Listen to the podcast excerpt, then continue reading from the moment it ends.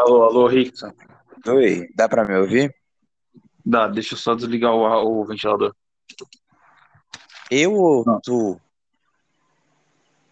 Pronto, desliguei o ventilador para ver se melhora em alguma coisa o áudio. Eu tô tentando aqui, prostia, mas tô tentando aqui fazer umas 90, 90. Aí já fiz umas 90 vezes esse podcast, mas sempre, toda vez dá alguma coisa errado. A gente ficou procurando duas horas um aplicativo para gravar junto. Enfim, demorou muito. A gente tá aqui para fazer agora. E teve até uma vez onde meu irmão entrou no quarto do nada, meu irmão pequeno, e acabou bagunçando o podcast todo. Aqui, eu fiz um podcast, eu não peguei nenhum da internet, o podcast é sobre a Santa Inquisição. A Santa Inquisição foi um movimento iniciado pela Igreja Católica, consistia em procurar e punir pecadores ou hereges, na visão da Igreja, mas infelizmente por ser mal organizada a Santa Inquisição, o Santo Ofício sendo um dos eventos mais trágicos da história, resultado na morte e tortura de milhões de pessoas, principalmente mulheres por serem consideradas bruxas. Esse primeiro parágrafo, ele foi bem simples, foi mais para introduzir o que é a Santa Inquisição, e eu peguei ele aqui. Eu acabei fazendo ele bem rápido, que é, é uma introdução, né? A gente, eu decidi colocar o negócio nos outros dois, as referências históricas mais nos outros dois parágrafos. Aí, Rickson, É, de vez em quando, vai dar bem completa. Tem informação bem completa nos textos. Sim.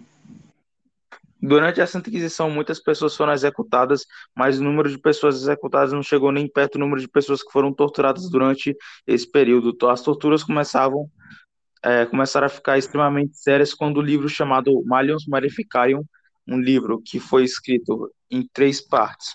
A primeira parte foi sobre caçar e identificar as bruxas, entre aspas. A segunda parte fala sobre os malefícios que uma bruxa pode causar na sociedade que a terceira parte era de como julgar e condenar as bruxas. Entre aspas, de novo, porque é, é, você sabe, né? Eu, eu, pelo menos não acredito mais em bruxas no dia de hoje, eu não sei a ti. A segunda parte fala sobre os malefícios. Ah, quer dizer, eu já eu tô repetindo o texto aqui, desculpa. Os criadores do livro, é, eu não vou saber citar os nomes deles aqui porque são nomes em alemão e são muito difíceis de Tenta pronunciar. falar o nome. Assim, mesmo que é errado, mesmo que saia errado, tenta falar o nome. É, Rein, é, Creame. Enche creme. Ok, sabemos o nome. Eu, vou falar só o sobrenome dele. Creme, Creme. creme. Beleza. É, lembrando que isso aqui é um podcast um pouco informal, tia, porque um podcast é informal, não tem nenhum roteiro, é um podcast, tá ligado? Então é uma conversa, é uma, é uma conversa informal entre duas ou mais pessoas.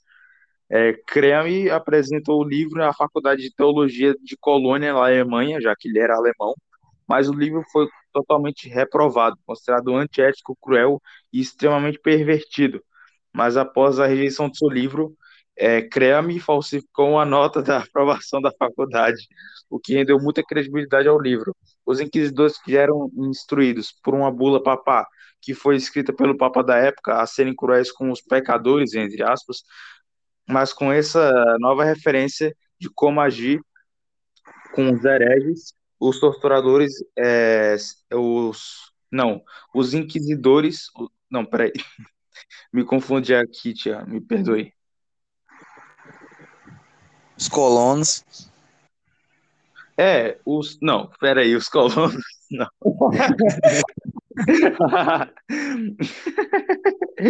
É, de como agir com os hereges, os hereges. Me perdoe aqui que é um problema técnico. É, eles se transformaram em verdadeiros torturadores. Agora, esse foi o segundo título, foi cheio de referências históricas, foi mais para falar um pouco mais sobre o contexto, Complementar a história. é, complementar um pouco mais a história. Eu quis colocar aqui sobre a bula papá que o Papa escreveu e sobre como os inquisidores já eram violentos antes mesmo dessa do Malius Maleficarum ou o martelo das E bruxas. eles publicaram esse livro onde mesmo? Hã? Eles publicaram esse livro onde mesmo? Foi na igreja? Foi em Não, biblioteca? não foi na igreja, não. Eles publicaram, eu não sei onde eles publicaram, mas eu sei que a igreja, por mais que a igreja ela fosse radical naquela época, esse livro era tão radical, tão radical que eles não fizeram não. Eles consideraram o livro aqui, ó, reprovado, considerado antiético, cruel e extremamente pervertido. A própria faculdade de teologia rejeitou o livro e a própria Igreja Católica, que já era radical naquela época, também decidiu rejeitar. E a hora que isso era difícil, viu? a igreja naquela época já era bem radical. E como resultado da igreja tentasse censurar o livro, ele foi um dos mais vendidos da história.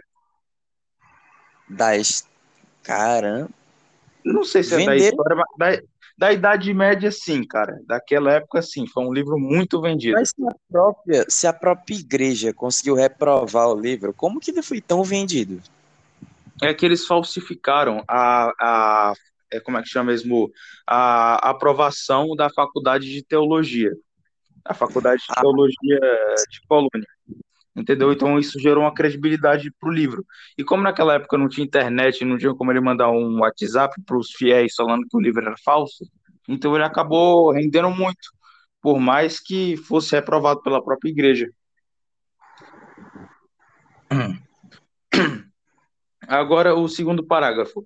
Os inquisidores usavam vários instrumentos de tortura, entre eles o esmaga-seios, o corta-seios, o beco de Judas, o cavalo espanhol, o corta-joelhos, o... as máscaras de escárdio, as gaiolas, a cadeira das bruxas, o pêndulo, a pera e muitos outros. Se eu fosse colocar todos aqui, eu ia passar duas horas escrevendo. Tia, tia, tia vai me perdoar agora. É... Inclusive, acho que Vem até. Cá, mas... Espanhol, se era na Alemanha.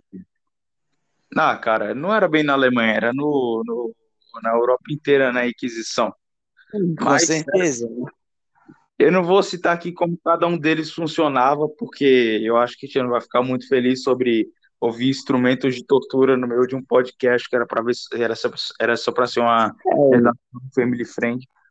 Então, é, eu também mal questionando a nacionalidade do cavalo, sabe? Eu vou deixar um pouco em paz.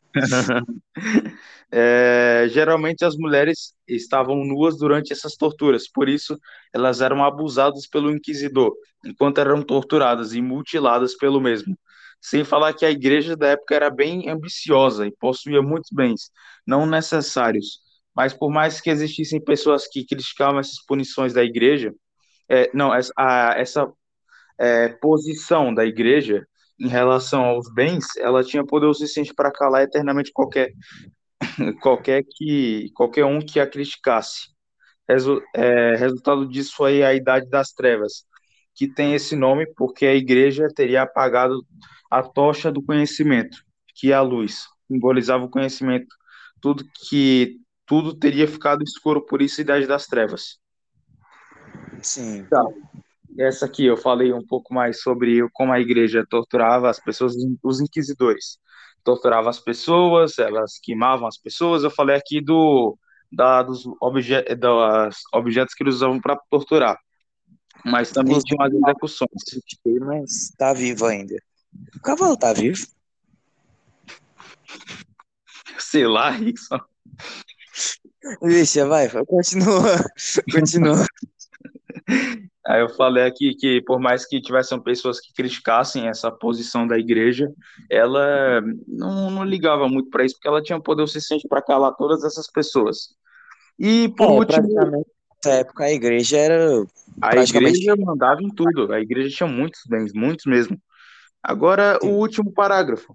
A Inquisição foi um evento histórico abominável, abominável, e que nunca deveria ter acontecido.